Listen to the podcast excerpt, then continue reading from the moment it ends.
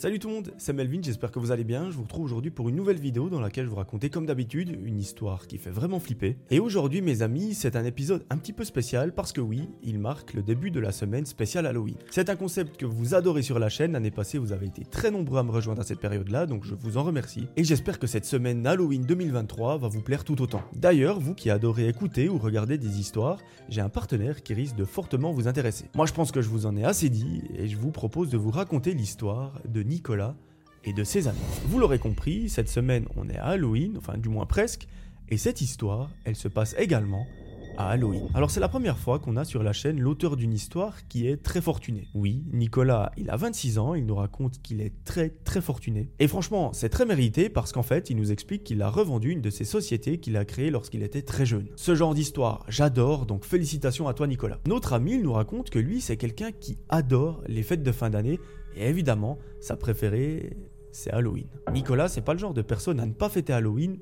Au contraire, lui, il adore partir en week-end avec des amis ou même aller visiter des forêts pendant la nuit et faire ce genre de choses. Il a vraiment besoin de fêter ça pour être dans l'ambiance de la fête. Et d'ailleurs, cette année, il a prévu de louer une maison dans la forêt avec tous ses potes pendant deux nuits. Est-ce que vous sentez la chose arriver? J'ai bien l'impression. Un fameux jour, Nicolas est chez lui, il prend son téléphone et il envoie un message dans son groupe WhatsApp où il y a tous ses amis. Il dit les gars, est-ce que vous seriez chaud à partir ce week-end? Parce que voilà, vous le savez très bien, c'est Halloween, j'adore ça. Et franchement, j'aimerais bien louer une petite maison perdue au milieu de la forêt, histoire qu'on soit plongé dans l'ambiance et qu'on puisse passer le week-end tous ensemble et rigoler à fond. Et vous savez, comme je vous l'ai dit, Nicolas c'est quelqu'un qui a beaucoup d'argent, donc il propose évidemment de prendre en charge euh, tous les frais. Et ça, franchement, je trouve ça trop bien parce que ça permet à des gens qui n'ont peut-être pas les moyens de le faire en temps normal, de se rendre là-bas et de profiter. Très très vite, un grand nombre de réponses positives arrivent dans le groupe et Nicolas est refait. Il propose à tous les membres du groupe qui sont ok de partir ce week-end de se retrouver au bar autour d'une bonne petite bière pour discuter de ce voyage entre guillemets. Et parfait, la rencontre aura lieu ce soir et Nicolas, il a trop hâte. Arrivé 18h, il se prépare, il se rend dans le bar qu'ils ont convenu et là, il y a tous ses potes. Notre ami, il a pensé à tout, il a pris son ordinateur portable histoire d'effectuer la réservation pour être fin prêt et au bout d'une heure et demie de conversation entre tous les membres du groupe, il trouve enfin la perle rare. Et oui, c'est une ancienne maison très très glauque, abandonnée au milieu de la forêt, et elle est suffisamment grande pour accueillir tous les membres. Nicolas et ses potes sont tombés sous le charme de cette maison lorsqu'ils l'ont vue, et ils ont décidé de la réserver. Bon, bah c'est parfait, le week-end est complètement bouqué, ils peuvent continuer la soirée et profiter à fond. Et c'est seulement à 4h du mat que Nicolas rentre chez lui, il est complètement torché, mais au moins, il est rentré à pied et il n'a pas pris le volant. Petit rappel, mes amis, ne prenez jamais le volant avec de l'alcool dans le sang, sinon je vous dénonce et je vous banne de la chaîne et je vous en mets une. Plus sérieusement, c'est extrêmement dangereux et franchement, je pense que la vie est trop belle pour la quitter. Tous les jours, on se bat pour construire notre vie, pour avoir une vie meilleure, donc franchement, ça serait très très con de la quitter rapidement juste parce qu'on a bu un verre d'alcool avant de prendre le volant. Donc, je vous mets en Bref, une fois arrivé chez lui, Nicolas se met en pyjama, il va dans son lit et il s'endort. L'histoire recommence le jour J, lorsque Nicolas et ses potes sont censés partir en week-end, et eux ils rendent la chose glauque jusqu'au bout. Et oui, ils auraient pu partir le matin à 10h lorsqu'il fait plein jour, mais non, ils décident de partir à 20h30. Comme ça, ils sont sûrs qu'il fait bien nuit à l'extérieur, qu'il fait bien froid, qu'il y a des bruits un petit peu glauques, et j'ai envie de dire, ben ça colle à l'ambiance d'Halloween. Ils ont à peu près deux heures de route jusqu'à la maison, donc c'est relativement vite fait. Tout le monde arrive chez Nicolas, ils prennent le petit bus qu'ils ont loué exprès pour l'occasion, et ils se mettent en route. Au bout d'une petite heure, naturellement, les occupants du bus ont faim. Ils trouvent un petit restaurant sur la route et ils décident d'y faire une petite pause. Alors le restaurant, il nous raconte qu'il est assez glauque, qu'il n'y a pas vraiment beaucoup de monde à l'intérieur, l'endroit est un petit peu en mauvais état, mais eux ils adorent ça parce que ça les plonge dans l'ambiance glauque d'Halloween. Et franchement, avoir peur, c'est la seule chose qu'ils recherchent pendant ce week-end. Et croyez-moi, ils vont être servis. Après le repas, toute la petite équipe se remet en route et au bout d'une petite heure de voiture, ils arrivent enfin à destination. Là, la maison est tellement incroyable de l'extérieur, enfin quand je dis incroyable, l'ambiance est incroyable, que Nicolas décide de prendre son téléphone, de la prendre en photo et de publier un message sur Facebook. Dans le message, il dit on est à tel endroit avec mes potes, on va passer un week-end de folie, je vous tiendrai au courant, je vous mettrai des images, donc restez connectés. Finalement, Nicolas, on pourrait dire que c'est un petit peu un influenceur. Après avoir fait le tour du propriétaire, Nicolas et ses potes rentrent dans la maison et ils déposent leurs affaires. Alors, autant l'extérieur était incroyable, mais alors l'intérieur, il est gigantesque et super, super, super glauque. En fait, c'est vraiment une maison qui est pourrie, qui est abandonnée, mais Nicolas et ses potes, eux, ils adorent ça. Personnellement, c'est pas vraiment le genre d'endroit où j'irai à Halloween. Après, si vous me dites que c'est avec plusieurs potes, si on a au moins une dizaine, pourquoi pas. Bref, tout le monde s'installe pendant une petite heure, et une fois que tout le monde est prêt, ils vont au restaurant, donc il faut faire un petit peu de voiture. Arrivé au restaurant, l'équipe passe une excellente soirée, et à la fin de celle-ci, ils rentrent à la maison. Lorsqu'ils arrivent proche de la maison qu'ils ont louée, un des membres de l'équipe dit Les mecs, c'est quoi ce qu'il y a autour de la maison? Nicolas regarde, bien qu'il fasse super nuit à l'extérieur, mais il remarque une sorte de petite lumière. Et il se demande Mais qu'est-ce que ça peut être? C'est en gros une lumière blanche, comme si c'était une petite lampe de poche, et là quelque chose lui vient à l'esprit. Il se dit, mais en fait ça ressemble étrangement à des gens qui sont avec leur téléphone, avec la lampe de poche, et qui regardent en gros d'autres maisons. Par contre, quelque chose qui est assez étrange, c'est que au bout d'un moment, toutes les lumières, donc peut-être les lampes de poche, se sont éteintes en même temps. Admettons que c'est des lampes de poche, c'est comme si les personnes qui les tenaient avaient entendu la voiture et qu'ils voulaient pas se faire voir. Du coup, ils ont éteint les lampes et ils sont partis. Eh bien, Nicolas et ses potes se disent bon, on sort de la voiture, on va voir ce que c'est. C'est ce qu'ils font.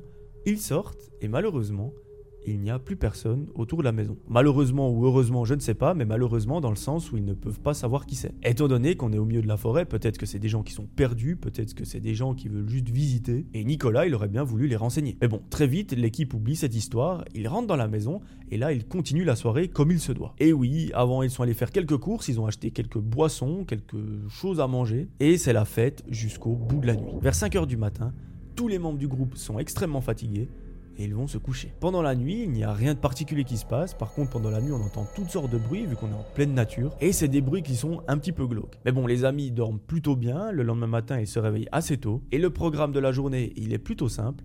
Ils ne vont rien faire. En gros, ils vont juste profiter d'être ensemble dans la maison. Par contre, Nicolas nous avoue qu'il a prévu une petite activité super sympathique pour la soirée. Et oui, cette fois, il a prévu de ne pas aller au restaurant, mais de manger dans la maison. Et vers 23h, il propose à ses potes Les mecs, est-ce que ça vous dirait d'aller marcher dans la forêt en pleine nuit? On prend juste une ou deux lampes, on va explorer et on regarde ce qui se passe. Bien évidemment, tous ses potes partagent la même passion pour l'horreur et pour tout ce qui est glauque, donc ils acceptent. Eh bien, c'est parti.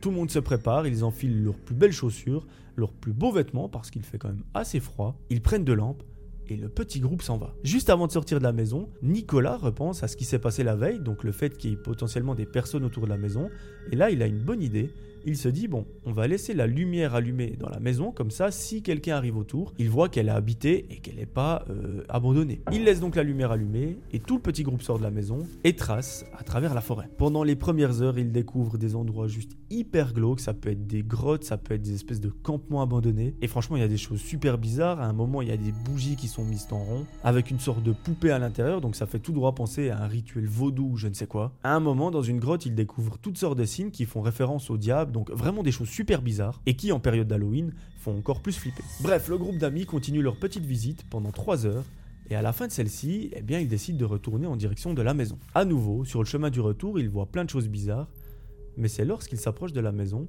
que Nicolas arrête ses potes et il leur dit Les mecs, attendez, ne faites plus de bruit, regardez ce qu'il y a autour de la maison. Là, tout le monde se tait et Nicolas observe. En gros, cette fois, il y a une grosse voiture qui est garée devant la maison et il y a des gens autour, mais la particularité de ces personnes, c'est qu'elles sont armées. Alors, autant hier, Nicolas pensait que c'était peut-être des gens qui, enfin des promeneurs qui se sont égarés, là, euh, généralement, on ne fait pas une promenade avec une arme. Le groupe continue de regarder ce qui se passe et à un moment, ils entendent des gens parler. Et les personnes qui parlent n'ont pas l'air d'être très contentes, au contraire, elles ont l'air d'être super, super en colère. À un moment, Nicolas entend un des gars dire Le mec n'est pas là, il faut qu'on le trouve. Et pourquoi il faut qu'on le trouve?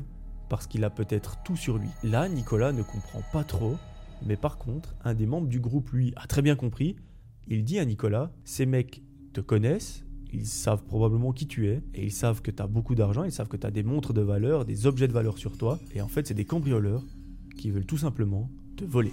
Donc il faut absolument qu'on se barre d'ici le plus discrètement possible, parce que s'ils nous entendent ou s'ils nous voient, on est mort. Ils n'ont franchement pas l'air de rigoler, ils ont des armes à feu sur eux, donc euh, les mecs, on se retourne, on marche, on ne court pas, et vraiment, on ne fait aucun bruit. Nicolas dit à ce moment, non les gars, attendez, on regarde juste ce qu'ils font, et si vraiment on est en danger, on se casse. Et tout ça ne va pas durer très long, parce qu'au bout d'à peine une petite minute, il voit des personnes qui sont en train de cambrioler la maison, qui s'approchent très gentiment d'eux. Alors, ni une ni deux, Nicolas dit à ses potes Les mecs, on se barre, on fait très doucement, mais on part loin d'ici. C'est ce qu'ils font, tout le monde se retourne et ils partent à l'opposé. Sauf que, ben, vous l'aurez compris, on est au milieu d'une forêt en pleine nuit d'octobre c'est un petit peu compliqué de se retrouver. Heureusement, plusieurs membres du groupe ont leur téléphone sur eux, ils ouvrent Google Maps et là ils arrivent à peu près à se repérer. Et c'est une chance parce que c'est pas dans toutes les forêts qu'on capte du réseau, donc là Nicolas et ses potes peuvent s'estimer heureux. Mais les choses vont commencer à se gâter lorsque Nicolas entend une des personnes qui était en train de cambrioler la maison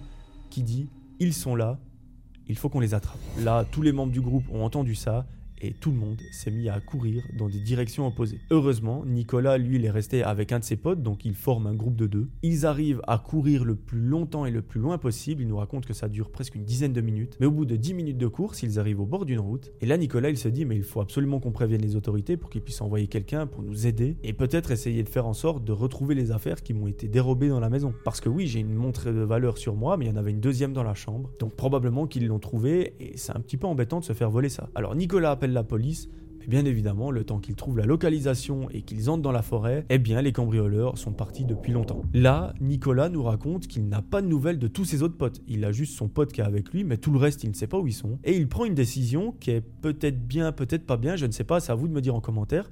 Mais il dit à son pote, mec, on peut pas laisser la voiture là-bas, on peut pas laisser nos affaires comme ça il faut qu'on y retourne. Au moins pour récupérer le peu d'affaires qu'ils ont laissées et rentrer à la maison. Son pote, il accepte, alors de nouveau, est-ce que c'est bien ou pas, je ne sais pas, mais Nicolas et lui font demi-tour et ils vont dans la maison. Alors, par miracle, ils ne croisent pas le chemin d'un cambrioleur, parce qu'imaginez s'ils tombaient sur l'un d'eux, ça aurait peut-être pu mal se passer. Ils arrivent dans la maison et là, effectivement, ben, il y a tout qui est retourné, il n'y a plus d'affaires, il reste à peine un sac vide. Et cerise sur le gâteau, les clés de la voiture et la voiture ont disparu. Donc autant vous dire qu'ils sont retournés pour rien. Bon, Nicolas et son pote, là, ils se retrouvent un petit peu dans la merde. Ils sont au milieu de la forêt en pleine nuit, ils n'ont pas de voiture, ils n'ont pas de sac, ils n'ont pas d'affaires, ils n'ont presque pas de quoi manger ni boire.